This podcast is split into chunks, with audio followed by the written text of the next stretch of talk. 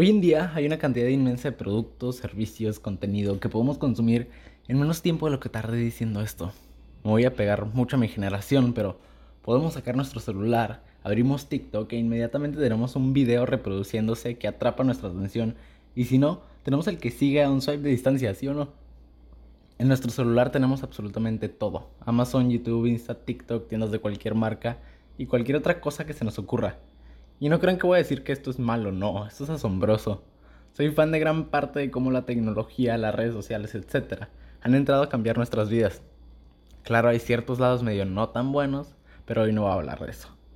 Me quiero concentrar en esta parte de consumir, o más bien lo que dejamos de hacer por consumir, y eso es el producir, y cómo nos puede llevar incluso a encontrar una pasión nueva. Está súper padre que podamos entrar a YouTube a aprender algo nuevo cada día, pero a veces el algoritmo de YouTube, por alguna razón, empieza con ese video y al final nos lleva por una espiral de contenido y no sabemos cómo terminamos viendo Vines del 2015. O con TikTok. Es muy probable que alguna vez en tu vida hayas abierto tu celular a hacer algo completamente distinto, pero por alguna extraña razón terminas gastando el triple de tiempo viendo videos, si no más del tiempo que ibas a tardar inicialmente. Y es aquí donde nos perdemos de la oportunidad de producir un poco, se nos ve el tiempo. Se suelta tanta dopamina en estos procesos de consumir contenido y se siente tan bien estar viendo esos videos que nos dan risa o que nos enseñan algo, que no vemos la necesidad de separarnos de ahí. Y a veces ni siquiera nos sentimos bien después de pasar una hora en TikTok. Y digo ni siquiera nos, porque también me ha pasado. Simplemente es como me, porque esa felicidad, entre comillas, fue solo momentánea. Por el otro lado tenemos el crear, el producir esto que te estoy diciendo ponerte a trabajar, esforzarte un poco o mucho para crear algo propio. Y no solo me refiero a crear videos para YouTube o TikTok o un podcast, lo que sea. También a, también a crear pinturas, crear ideas, crear productos, crear un ambiente, un diseño, una historia, lo que sea que se te ocurra que tú quieras crear.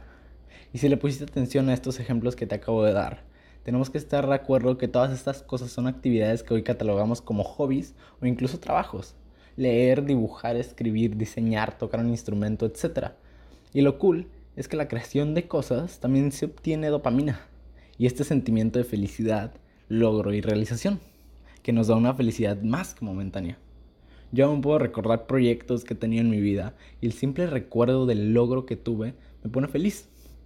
Por eso te digo que cambiemos un poquito del tiempo que utilizamos para consumir y ponernos a crear ponte a probar cosas que te podrían gustar. Si quieres, busca hobbies en Google y trata con uno. O de eso que tanto te gusta consumir, intenta crear algo relacionado a eso.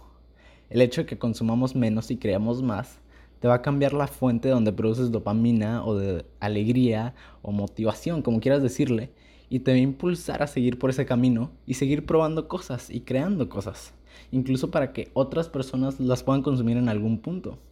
Y te prometo que el tener creaciones propias te va a llenar, te va a dar ese sentimiento de logro y realización del que te platicaba. Ahora, no te estoy diciendo que dejes de consumir para nada, eso es asombroso. Sigue leyendo, sigue viendo videos, escuchando música, comprando, etc.